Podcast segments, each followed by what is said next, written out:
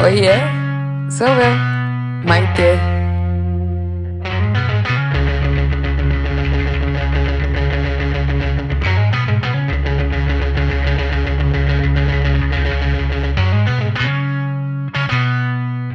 Olá!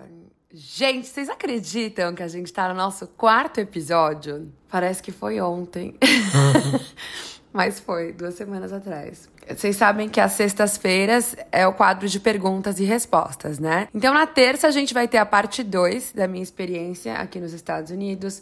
Vou falar sobre as diferenças culturais, sentimento de pertencimento, como que eu lido com esse não lugar, né? Porque muitas vezes quando eu volto pro Brasil eu sinto que eu já não pertenço mais lá, mas quando eu tô aqui nos Estados Unidos eu também sinto que às vezes não pertenço aqui. Enfim, vamos falar sobre tudo isso. Formas de comunicação entre os americanos e os brasileiros, o que que muda, porque é bastante diferente. Mas hoje é o dia de responder as perguntas que eu recebo nas minhas caixinhas, quer dizer, que eu recebo na minha caixinha. É uma caixinha só para várias perguntas. Então vamos lá. A pergunta do Cleverson, que eu vou começar respondendo é: Acredito que você seja a única da agência a ser creator nas redes sociais. Como eles veem isso? Excelente pergunta. Bom, os creators, né, eles são uma agência por si só, porque eles produzem conteúdo, eles vendem a publicidade direto pro veículo, né? Eles têm uma audiência, não precisa mais, né, de, de um veículo tradicional, eles fazem tudo. Então eu acho que assim, ter um creator no seu time de planejamento é uma vantagem competitiva, porque eu entendo desse mundo. Eu produzo conteúdo pro Instagram, pro YouTube, agora no podcast. Então muitas vezes quando tem um briefing para alguma marca, eu olho e falo, gente, isso tá muito engessado. Ou, não, essa trend já nem é mais legal. Ninguém mais fala disso. Essa hashtag já morreu há um mês atrás. Que publicitário adora fazer umas coisas meio tio do pavê, às vezes, né? Então eles veem como uma vantagem competitiva porque afinal de contas, né, os influenciadores fazem parte do ecossistema da publicidade, tanto no Brasil quanto nos Estados Unidos quanto no mundo. TikTokers, Instagrammers, YouTubers, não importa a plataforma, mas os creators, eles são a peça-chave do engajamento das marcas com os consumidores nas plataformas digitais. E você ter uma creator no seu time faz com que você tenha um alinhamento editorial muito mais pertinente. Eu, como creator, né, quando eu pego o briefing das marcas, por exemplo, acabei de fazer um publi de Heineken, né, eu já vou atrás dos do's and don'ts. Eu pergunto, qual que é o call to action? Qual que é o objetivo da campanha? Gerar lead? Cadê o link parametrizado?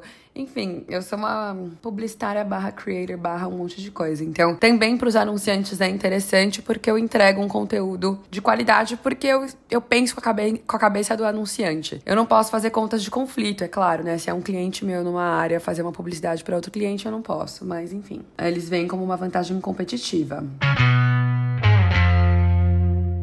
A Bruna perguntou: como lidar com pessoas que te subestimam ou duvidam de você por conta da idade, ser jovem demais? Bruna, don't believe me, just watch. Esse sempre foi o meu mantra. You know what? You don't have to believe me. Fuck you. Just Watch me. Eu não tenho que te provar nada. As minhas ações vão te provar. Eu passar em Berkeley como pesquisadora vai te provar. O meu livro ser um best-seller vai te provar. Eu fazer uma apresentação para o cliente que vai deixá-lo super animado em contratar mais serviços nossos vai te provar. Prove com ações e não, não entre nessa narrativa, né? Ageismo ou etarismo, tanto para pessoas mais velhas quanto para pessoas mais novas, não faz menor sentido. Isso é uma coisa que eu vejo muito mais no Brasil do que aqui. O Brasil é mais patriarcal nesse sentido de quase coronelista né? Quando eu tinha a sua idade, eu na sua idade, aqui não, aqui tem muito jovem bilionário, disruptor, então eu, eu senti muito menos essa questão de etarismo aqui do que no Brasil. Acho que o Brasil, especialmente com as mulheres, os, os homens olham e falam: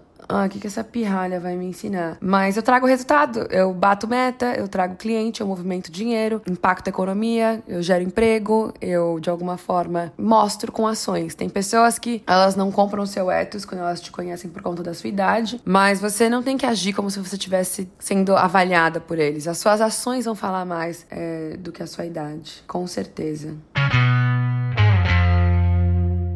Camila perguntou: Como abandonar o papel de menina boazinha quando não te cabe mais?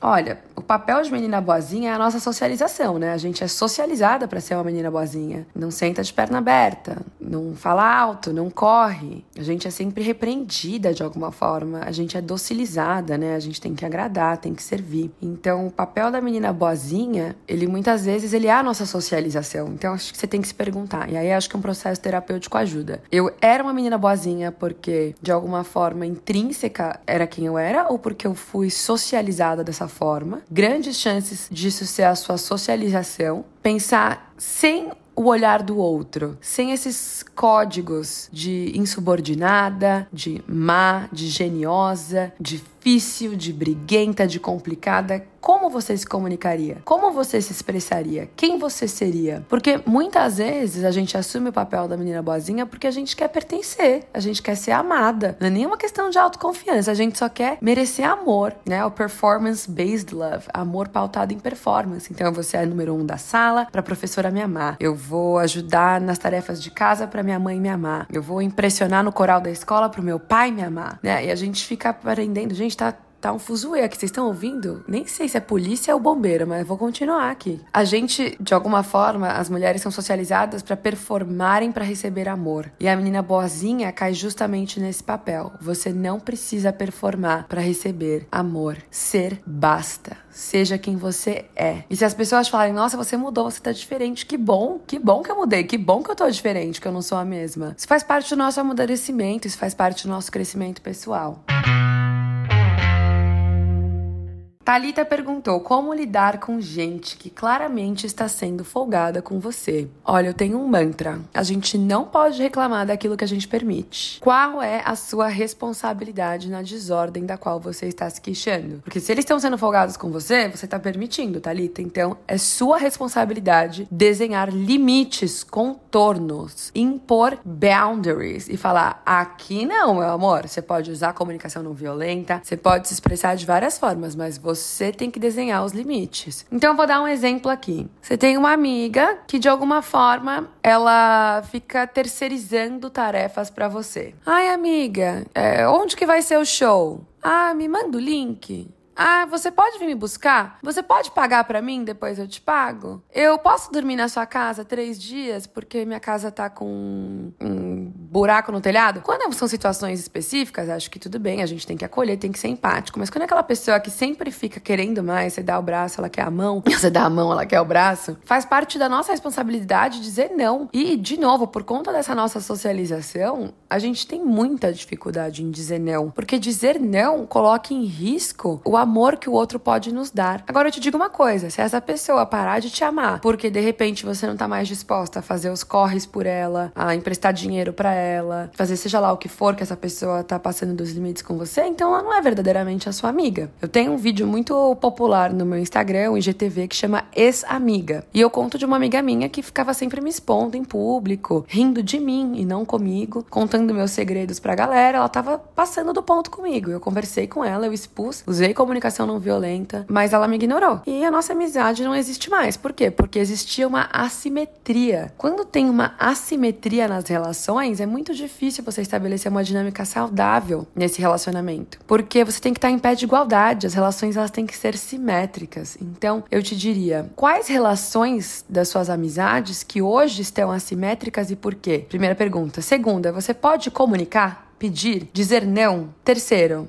se elas pararem de se relacionar com você de alguma forma porque você não está mais prestando serviço para elas, seja financeiro, seja oferecendo alguma coisa, talvez não era uma amizade, era uma relação utilitarista. Repense essas relações e diga não. Dizer não, gente, é muito mais fácil do que a gente imagina. Hoje eu não vou porque eu estou cansada. Hoje eu não vou porque eu preciso ficar sozinha. Hoje eu não vou porque eu não estou afim. Hoje eu não posso. Não sei te responder essa pergunta. Puxa, adoraria, mas não vou conseguir. E tá tudo bem. Eu, quando eu falava, ah, eu não vou poder ir, ficava pensando antes, nossa, ele vai achar que eu sou uma bruxa, que eu sou horrível, que eu não quero ir porque eu não gosto dele. Se a pessoa entrar nessa narrativa de criar situações imaginárias que ela acha que você não foi porque agora você tá metida, você tá famosa, é um problema deles e não seu. Se a sua amiga ficar brava com você porque agora você não quer mais emprestar dinheiro para ela, você não é banco, não é obrigação sua. A gente precisa dizer mais não, impor mais limites. Eu tinha muito muita dificuldade em dizer não, mas eu vou, sabe o que eu vou te dizer que me ajudou a dizer não? Ouvir o Picolé de Limão, o podcast. Porque é tanta história de roubada que eu fico assim, sempre quando eu, eu tô numa situação difícil de dizer não para algum amigo ou familiar, especialmente quando envolve questão financeira ou a pessoa tá sendo folgada com alguma coisa com você, eu lembro do picolé de limão. Eu falo, gente, eu não vou virar um caso do picolé de limão, então eu vou dizer não. Se você não conhece o picolé de limão, vale a dica. É dentro do podcast Não Inviabilize e é muito bom. São vários perrengues que as pessoas passam porque elas não souberam dizer não em algum momento. Então, eu sempre penso nisso.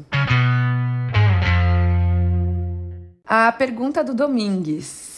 Como fazer alguém perceber que está em um relacionamento abusivo? Primeira coisa é não falando para essa pessoa: "Ei, você tá num relacionamento abusivo, te avisei, eu te disse, hein?" Não, você não vai fazer isso. Porque a pessoa que tá num relacionamento abusivo, ela precisa de acolhimento, ela precisa, muitas vezes, é uma pessoa que tá fragilizada, ela precisa recuperar o ethos dela, ela precisa se fortalecer. E como ela vai se fortalecer? Como ela vai recuperar esse ethos, né? É muito importante que você diga para essa pessoa e você lembre essa pessoa o homem ou a mulher maravilhosa que ela é. Ela tem que fortalecer a imagem que ela tem dela mesma. Porque muitas vezes a pessoa se submete num vínculo abusivo e cai nessas falácias, né? Muitas vezes falácias de ultimato, ou eu ou seus amigos, né? Cria uma dicotomia inexistente, né? O que a gente chama falácia do falso dilema, porque ela tá com a autoestima frágil. Então você chegar falando, ei, você tá num relacionamento abusivo, não vai ajudar em nada. É, lembre o seu amigo ou a sua amiga da pessoa maravilhosa que ela é, ofereça acolhimento e é, mande uns vídeos sobre falácias, sobre comportamentos de pessoas abusivas, mas manda assim num grupo que tá você e a pessoa, se você não sentir intimidade de falar diretamente com ela, né? Agora, se for um amigo próximo seu, é, você pode comentar e falar: Oi, tá tudo bem com você? Eu tenho notado que às vezes você fica um pouco ansiosa. Eu quero que você saiba que eu penso sempre em você com carinho, que eu estou aqui para você, que você pode contar comigo e não acusando, falando: ai, seu namorado não presta, ele é um babaca, ele te trata assim assado. Não. Comunicação não violenta. Eu percebo que você tem andado distante do grupo. Gostaria de saber se tem algo que eu possa fazer. Você está bem? Você precisa de alguma coisa? E é, hold space pra pessoa se abrir, né? Se ela sentir. A gente tem que respeitar o tempo dos outros. Então, essas são as dicas que eu daria para como fazer a pessoa perceber que ela tá num relacionamento abusivo. Tem gente que já presenteou meu livro, inclusive inclusive, para ver se a pessoa abriu os olhos. É, mas sei lá, eu sou enviesada para falar, porque eu que escrevi o livro, né?